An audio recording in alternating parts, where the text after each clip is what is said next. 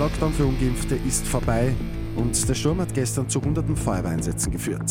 Immer 10 Minuten früher informiert. 88.6 Die Nachrichten. Im Studio Christian Fritz. Der Lockdown für ungeimpfte Menschen ist um Mitternacht zu Ende gegangen. Ab heute können sich alle wieder frei bewegen, ohne eine Strafe befürchten zu müssen. Praktisch ändert sich aber so gut wie nichts.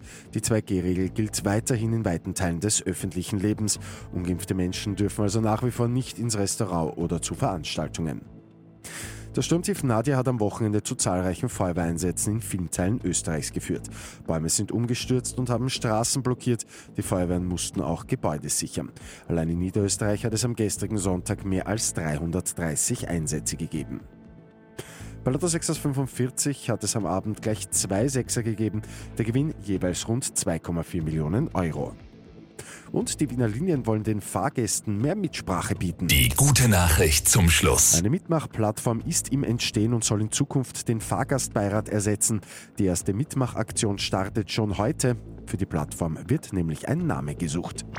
Mit 886 immer 10 Minuten früher informiert. Weitere Infos jetzt auf Radio 886 AT.